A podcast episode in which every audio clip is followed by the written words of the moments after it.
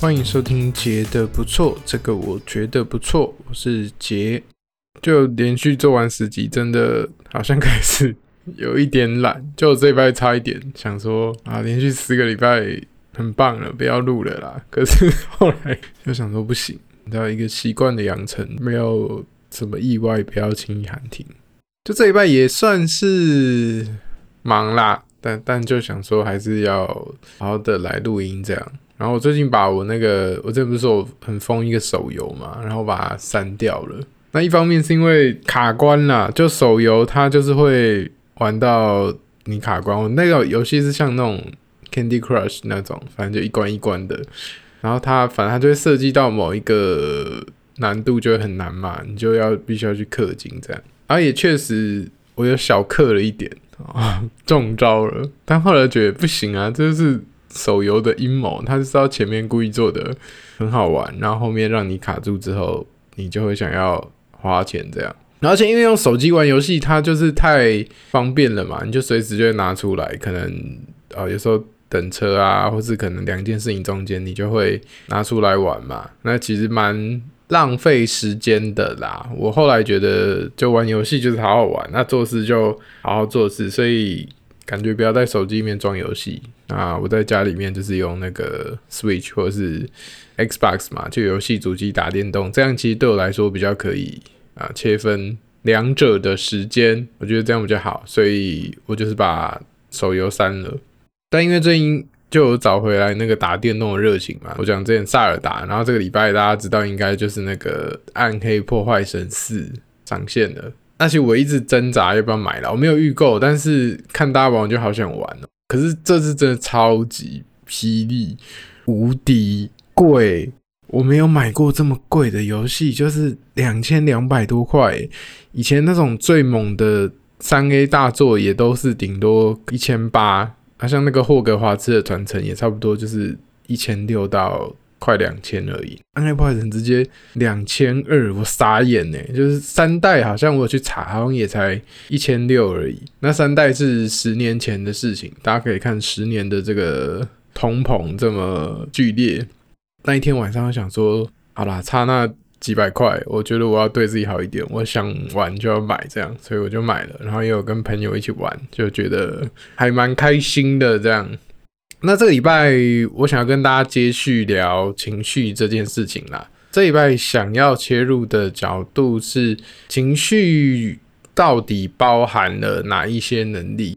我们常常讲说，哦，的情绪的能力变好了嘛，或是我们上次就是很笼统的讲一些什么 EQ 啊，消化情绪。我觉得这其实都不太能帮大家理解情绪这件事情，所以我今天想要分享一些。我会在我自己在咨商里面跟个案讨论、追踪或是分享的一些情绪能力，比较直观、比较好懂啦。那情绪能力不是只有我今天介绍这些，可是这些是我自己平常工作会拿来跟个案讨论的。基本上那个架构就是哦，一个事情发生的时候，我们会被引发一个情绪嘛。我这个情绪，事情发生的时候，我情绪到底弹得多高？我可能恢复的时间需要多久？那这整个过程里面其实有很多的小小的点，可以我们可以把它拆开来看。其实里面有很多很多不同的情绪能力。那我今天呢会用的例子，我我就想说，我就全部都用同一个例子来讲，大家可能比较好消化、好吸收啦。那今天会用的例子就是啊，因为用个案的例子不好了，我就用我本人的例子这样。我本人是一个只要想要吃什么，那间餐厅就不会开的人，所以我就想用这个哦，我去一间餐厅，然后结果他没开，我心里就会有一点失望、失落和不爽嘛的这个情绪来当今天的举例。好，那首先第一个能力就是大家非常常听到的情绪觉察嘛。那情绪觉察到底是什么？情绪觉察就是我们俩知道自己的情绪啊。像我们有时候在讲说什么，事情发生之后，我就是还好啦，没事啊，我还好，没有什么感觉。可是有时候你回家，你会越想越气嘛。或者像我们跟干工作，很多时候是他其实不知道他自己在不爽，诶，是心理师听完他的事情之后，他心理师跟我说，欸，我觉得这个好让人不爽哦。然后因为他讲的很平铺直叙嘛，所以我可能就问他说：“哎、啊，你都没有不爽哦？”他听我讲完之后，他还说好像有一点。所以其实不是每个人都可以发现自己的情绪，或是在啊、当下发现自己的情绪。就像我以盖反正就是那个吃饭的例子为例好了，我可能店没有开的时候，我会故作坚强啊，会觉得好没开就没开啊，又没差、都去找下一间就好了嘛。因为我觉得因为餐厅没开而不开心，这对我来说是一件很瞎的事情，所以我可能去压抑我的情绪，我可能就跳去那个问题解决的位置嘛。哦，没开，那就找下一间要吃什么喽。不然还能怎么样？可是搞不好我心情超级不好的啊！我其实搞不好一整天都闷闷的，但我不知道，因为我自己因为这件事情而不开心，我没有觉察自己的情绪，我只会觉得我一整天闷闷的，但我或许就找不到那个情绪的源头。那这不是一个特例啦，其实在职场里面很常这样哦。像我刚才讲的，可能跟好久以前的事情啊，那个事情其实一听就是大事，可是我们常常不知道哦，自己原来是那个情绪。我搞不好我朋友讲一句话，然后我其实超级不爽的，但我当下其实不知道。然后我后来回家越想越赌烂嘛，我才知道哦，原来我在不爽那件事情。可是如果你可以当下觉察的话，你才有机会处理嘛，你才有跟他说，哎、你在讲什么屁？可是如果你事后才发现，你好像做什么都不对了嘛，你再过两天再跟他讲说，哎、那天我其实那个超级不爽，你自己会觉得怪怪的嘛。所以我觉得情绪觉察是一个非常重要的能力，因为你要知道。有什么情绪，你才可以去处理嘛？或者说，呃，就算不是现场处理，你知道自己对哪些东西会在意不在意，你才有机会去预防，或是为自己做点什么。那第二个能力，我会叫它情绪的解析度。那这个情绪的解析度，在很多智商相关或者情绪的介绍里面，它都会跟情绪觉察。包在一起，可是我觉得其实不太一样啊。就情绪的解析度是另外一个东西，就觉察是你感觉到嘛，啊，解析度是你看得有多清楚。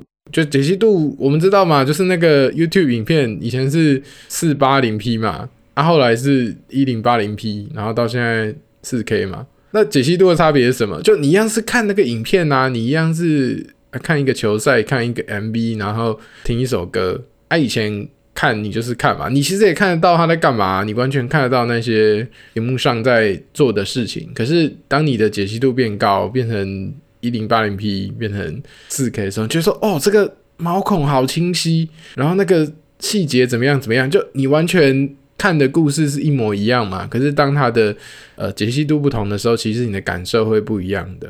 或者我再举一个例子，就是像我们讲蓝色好了，蓝色。大家第一个想到会是什么颜色？我们都讲哦，那是蓝色，那是蓝色。可是其实蓝色也有分什么皇家蓝、天蓝，然后 Tiffany 蓝、海军蓝、鈷蓝。诶、欸，海军蓝跟鈷蓝是是同一个吗？我我不确定。反正你看，光蓝色就有好几种嘛。那我刚才讲那几个名称，你会马上显示出那个颜色是什么？那可能你对颜色的这个。解析力可能就比较好。那如果你知道蓝色全部都是同一种蓝，可能你对蓝色的解析力就不是很高。那情绪也是有一样的东西嘛？就情绪的解析度，我们常常大家在描述情绪的时候，只讲出两种，就是哦，这是开心还是不开心啊？顶多第三种，我觉得烦烦的，就是好像只有正跟负而已。但中间就是糊成一坨嘛，就是像三六零 P，你看得到画面，可是其实看不出什么细节嘛。那像。有人讲说我很忧郁，但忧郁像个人来讲，我们会跟他去讨论、去细分嘛。你的忧郁是那种你觉得有一点焦躁的，还是会有一点难过、低潮的，或是有一点点啊烦烦的，想要点人的那种忧郁都不一样嘛。可是当我们只知道忧郁的时候，我们其实不知道自己怎么了。好像快乐有好多种嘛，快乐是有那种开心幸福的快乐，也有那种很期待很兴奋的快乐嘛，然后也有那种啊为自己感到骄傲或是满足，像我录完 podcast 的那个快乐，可能就是一种啊骄傲跟满足这样。那有时候可能是欣慰啊，可能是完成之后做完某一件事情，或是有一个事情照你期待的发展，你也不是哦特别的爽，就像可能你办完一个活动好了。然后就啊，终于顺利结束了。那个那个开心也不是那种狂喜的开心，可是就是那种淡淡的欣慰嘛。一样，我们刚才讲忧郁或是快乐，就跟刚刚我们讲蓝色一样，就可以好几种的。那更何况是情绪这么复杂的东西。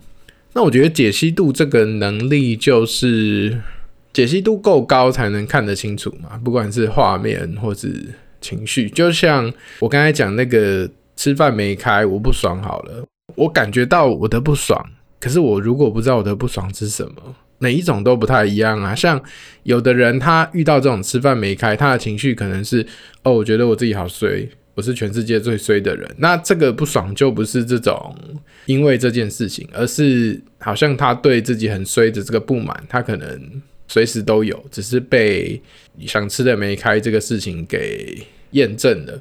有的人可能是他对于时间很焦虑嘛，他每天都觉得他自己没有时间。那我想要吃的没开，我的计划就被打乱了。我可能要多花二十分钟、三十分钟处理这件本来可以快速解决的事情。那如果是对于时间的焦虑，又跟前面讲的状况不一样嘛。然后同样啊，想吃的没开的那个不爽，搞不好第三种。第三种可能就是我今天好想要吃炸鸡，我今天好想要。喝什么鲜芋仙？就你突然有一个瘾头，可是我的瘾头就是没有办法被满足的那一种不爽，跟前面两种又不一样嘛。假如你只有说哦，我我这样子吃东西没开，我好不爽哦。其实你还是会闷闷的。可是当你可以像我们刚才那样子，你解析度够高，你知道你情绪实际上更立体的去描绘它的时候，你比较有机会。消化嘛，在感受上，你看，像我刚才讲那三个版本，就绝对比我想吃的没开的那个情绪更加立体嘛。你也会觉得心里其实是比较理解跟平静的。另外一方面是哦，你知道你真正的不开心的源头是什么？如果是时间的话，那我可能就叫外送嘛。那如果是呃想吃的得不到，我可能就可以去找一个类似的替代品，你才可以好像去缓和那个情绪。可是，如果你解析度不够高的话，就算你觉察到，你可能也没有办法找到相应的处理方式。而且，当你的情绪能力，就是你情绪的解析度，可以像到我们刚才说的那个程度的话，你比较不会抗拒情绪啦。就如果你每一次有情绪的时候，你都可以像刚才那样子去拆解，像我们刚才讲，你可以看得够清楚的话。你反而会有一种哦，这是一个探索的过程，我觉得蛮有趣的。可是如果你面对一大坨情绪，你就是这样闷闷的，我不知道里面什么时候，其实你会越来越抗拒情绪。我们讲说哦，情绪都是什么一坨黑黑的，其实智商就在做这件事情啦，就是我们在跟个案一起去把那一大坨情绪，我们讲梳理嘛，就哦，原来这个情绪里面，我的难过里面包含了好多东西。那当我知道。我那一大坨情绪里面有什么的时候，我也会比较有控制感。原来我的那个感觉是哦，这一二三四五个东西相加。那除了有控制感外，我也因为我知道那一二三四五是什么嘛，那那一大坨我可能没有办法处理。可是当心理师帮我把它拆解成一二三四五五个东西的时候，其实每一个我搞不好都是有能力去处理的。那下一个就是情绪的强度。同样的事件引发每个人的情绪强度会不一样嘛？就像我们讲吃饭没开好了，有的人真的就没差，就说 OK，我就吃别家啊。有的人就会很气嘛，就气到不行，或是像我们有时候电视上看到店员只是跟他说：“哦，先生，不好意思，我们这个没有了。”然后就暴怒嘛，就那个情绪强度跟那个事件可能是呃不成比例的。所以这边有一个情绪能力，大家可以看是。同样的事件，你会被引发的强度，诶，客观来说到底是强还是弱？那跟你自己想象的有一样吗？是这个事情哦，对，我觉得就该这么情绪就该这么强啊？还是诶，我觉得这没什么，可是我的情绪强度就好强哦。那这也是我们会跟个案讨论的一个事情。就像我可能如果店没有开好了，我我们大家可以想象，大概有某一个。不爽的范围嘛，就大概你跟朋友讲一讲，你就会啊抱怨一下就好过一点。可是如果我的难过是我因为想吃的没有开，那我就难过了一个礼拜，然后每天足不出户，那这个可能就情绪强度是比想象中的高嘛。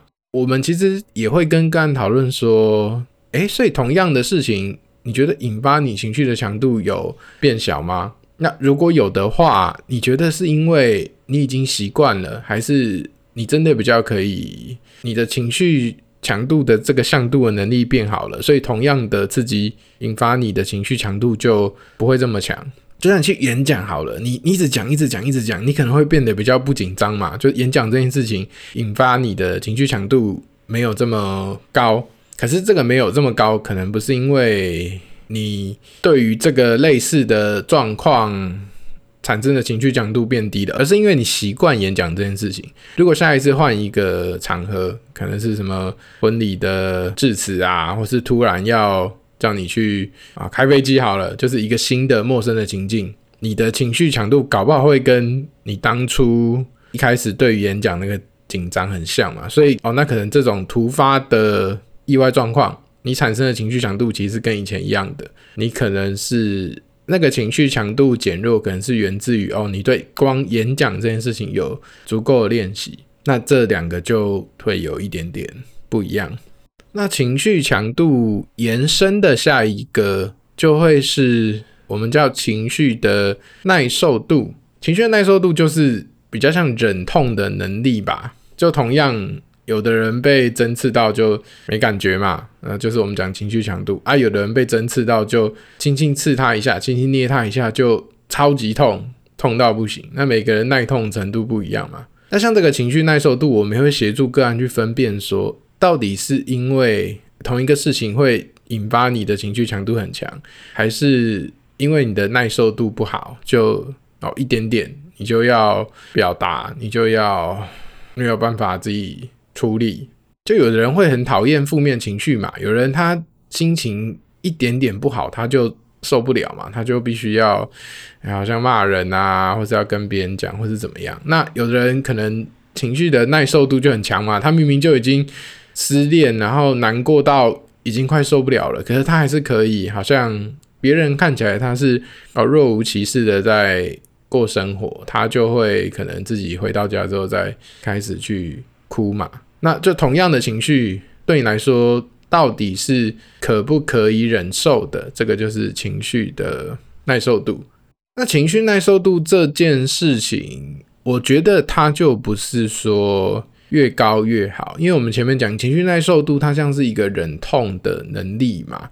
主要是我们讲针刺或是烫伤好了，有人他被烫，他其实是比较可以忍受嘛。他搞不好都起水泡了，或是像我们什么棒球很多投手嘛，他们可能手受伤，然后明明超痛的还继续投。可是你的耐受度高，有可能会害了你啊。如果你被烫伤了，然后你投到手要断掉了，你还继续投。那不是会更严重吗？那我觉得其实很多像我们来忧郁症的个案，他很多时候反而是他的情绪耐受度太好。有时候我们会听说，哇，这事情已经到这个程度了，你为什么还要忍下去？你为什么还要好好跟他说？然后为什么你不逃离那个环境？就反而那个情绪耐受度高，变成是让他呃累积太多的情绪，对他可能造成了一些危害。情绪耐受度太低也不好嘛，可能一点小事我就压起来，其实没有怎么样，但我就很不舒服，所以我就好像必须要啊处理跟别人负责，就像我可能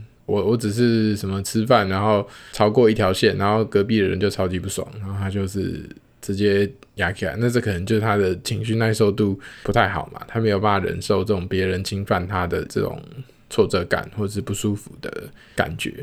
那我们提到这个情绪的觉察还有耐受度，我觉得不只是对我们本人啦，这两个东西也会牵涉到别人。就情绪觉察有你对你自己情绪的觉察能力，跟另外一种是哦，你对别人的情绪觉察能力。你能感觉到你自己的情绪，然后你也可以感觉到别人的情绪，这是不太一样的。有的人他可能对别人的情绪很敏感，可是他都不知道自己的情绪是什么；啊，有的人他对自己的情绪很敏感，可是他对别人可能就哦很白目，不会看人脸色，这两种都有。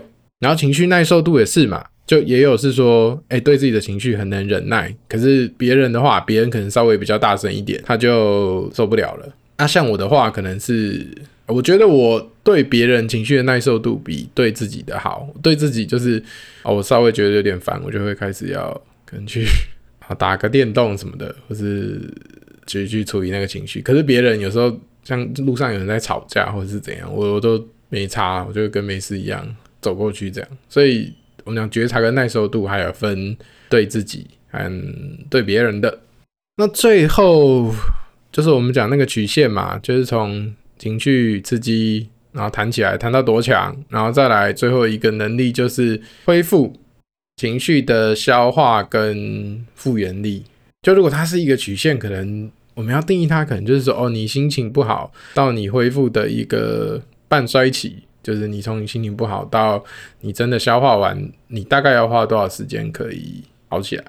就像我们上次讲的嘛，就情绪的消化，我觉得它很多时候是需要像我们前面讲的一些介绍的方法，不管是一些思考，或者是一些我们讲人际界限，哦，那那是别人的情绪，那不是我的情绪，我要分开，我才比较可以消化嘛，或是可能适当的休息，不管是身体的休息，或是心的休息，这个都可以帮助我们恢复嘛。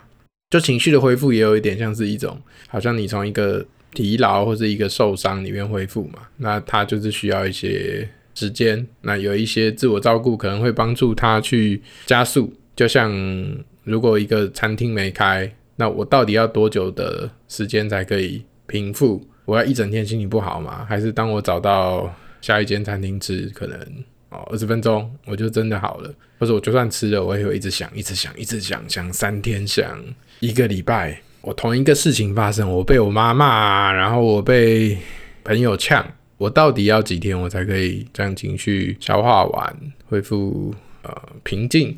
那我觉得恢复力是一个很被大家低估的情绪能力。我觉得其实最重要的就是恢复力。诶，同样的事情，你花多少时间可以消化？就算那个情绪很强，好了，你恢复力够，然后你可能我们讲打不死的蟑螂嘛，你就是可以再重新站起来。可是，就算其实外面你遇到事情没有很困难，但当你的情绪恢复力不好的时候，那些情绪好像就会塞在那边嘛。我觉得个案他们来的问题，通常都不是单个事件他受不了。我们常常去跟个案谈，很多时候其实都是好多好多事情累积的。那不管是因为他们没有觉察到这个情绪，所以没有开始处理，或是。啊，那个强度很强，消化不完。好了，就是不管它的因是什么，但它的果就是它有好多未消化的情绪塞在那边嘛。我们每个人其实都像这样，我们情绪还没有消化完，我们就又开始累积新的。就像你遇到一个事情好了，你可能哦有有一个事件会让你的那个情绪的血条从一百变成五十，这是很正常的。这个事件本来就会扣你五十滴血，可是当你如果恢复速度比较慢的话，你没有在下一次冲击之前，把你的血条好像恢复到一百好了，可能啊三天后你又遇到一个事情，可是你的情绪血条只有恢复到百分之九十的话，那下次再遇到一个一模一样扣五十的事情，你就剩四十嘛，然后过三天你又恢复到你只能恢复到八十，那下一次再一次扣五十，你就剩三十，就其实不是你没有办法承受这个。五十分的冲击嘛，而是你前面那个血你还来不及回满，你就遇到了。那我觉得其实智商是在帮个案们处理这件事情。你那些旧的还没有消化完的事情，透过心理智商帮你加速，帮你清掉。就像我们去疲劳嘛，有时候那个疲劳是你放在那边休息也会好，可是你自己休息就要。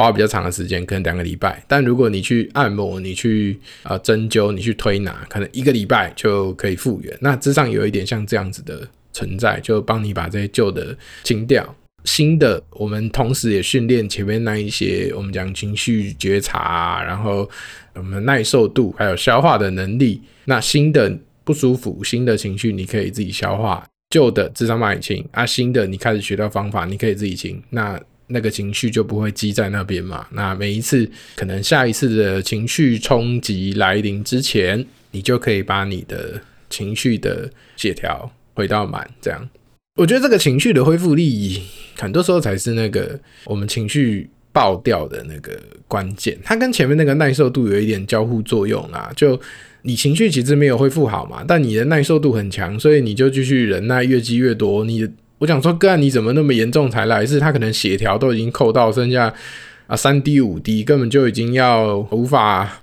照常生活了，但他还是可以看起来若无其事。如果换成那种生理的痛，我们讲但是一直在忍痛嘛，就这个人可能他不是脾气不好哦，他不是情绪不好，可是他一直都在忍耐，他状况很糟嘛。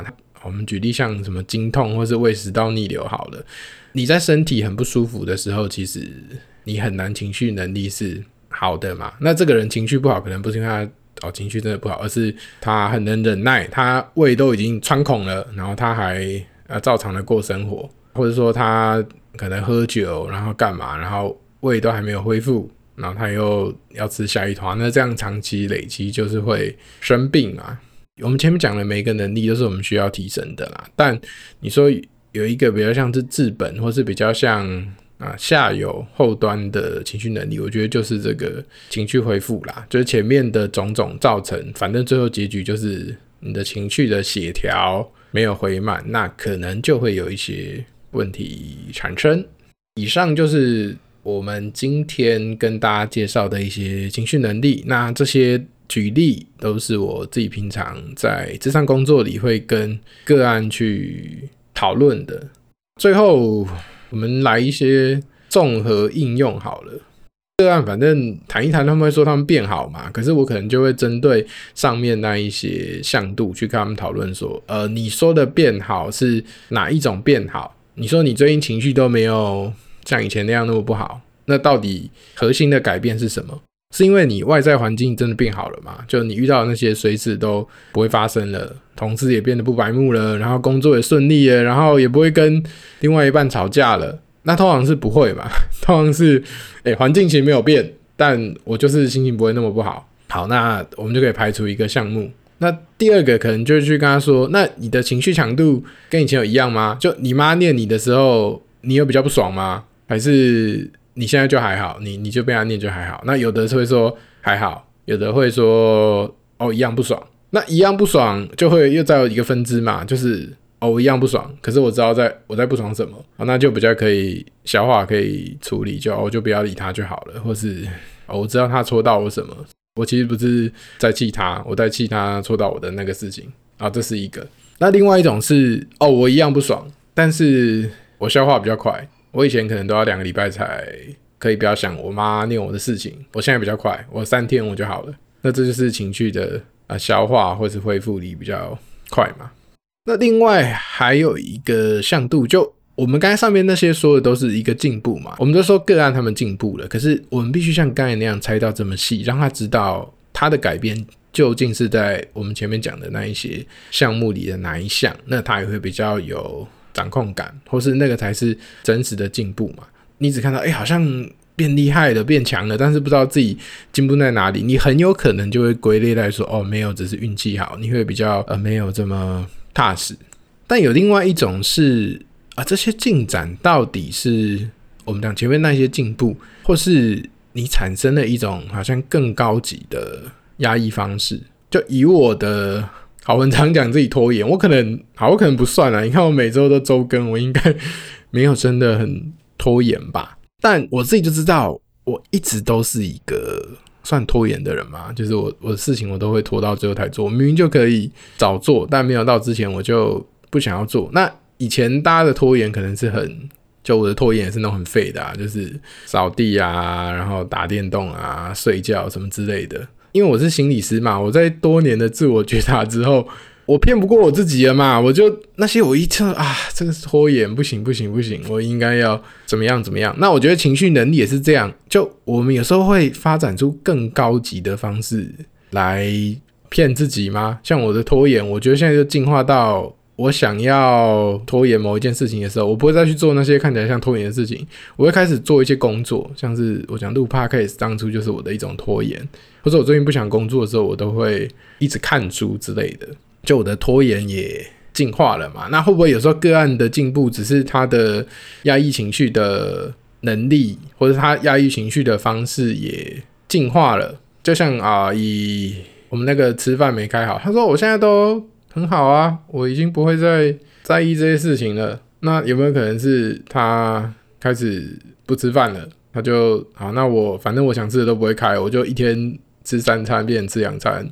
哦，当然减肥。那这当然是一种啊比较正向的方式，但搞不好他其实对于吃饭没开这件事情的不爽程度还是没有减少嘛，或是他反而是因为他过度害怕想吃的没开这件事情，所以他就只好哦把它换成一种好像比较正面的方式。他根本就不想要少吃，可是他骗他自己说哦，因为我现在减肥，所以少吃一点没有关系之类的，就也有这种可能啊。所以我觉得大家要知道这一些所有的情绪能力，你才有机会去帮自己评估说，哎，我到底。卡的点是在哪？然后我的进步的点是在哪？我们讲刻意练习嘛，刻意练习这件事情就是你要把一个事情，一个你想要进步的东西拆成很多很小的步骤，或是能力，或是向度。那我觉得大家常常在谈情绪能力这件事情，可是都太模糊了。那我们就今天用一些常见的生活例子，帮大家解析说。一个情绪的能力，它到底有包含了哪一些小项目？那那些小项目各自的差异是什么？那让大家也可以借由今天的介绍，让大家更了解自己的情绪，或是掌握自己的进步的状态。希望今天的节目对你有帮助，我们就下礼拜三见，拜拜。thank you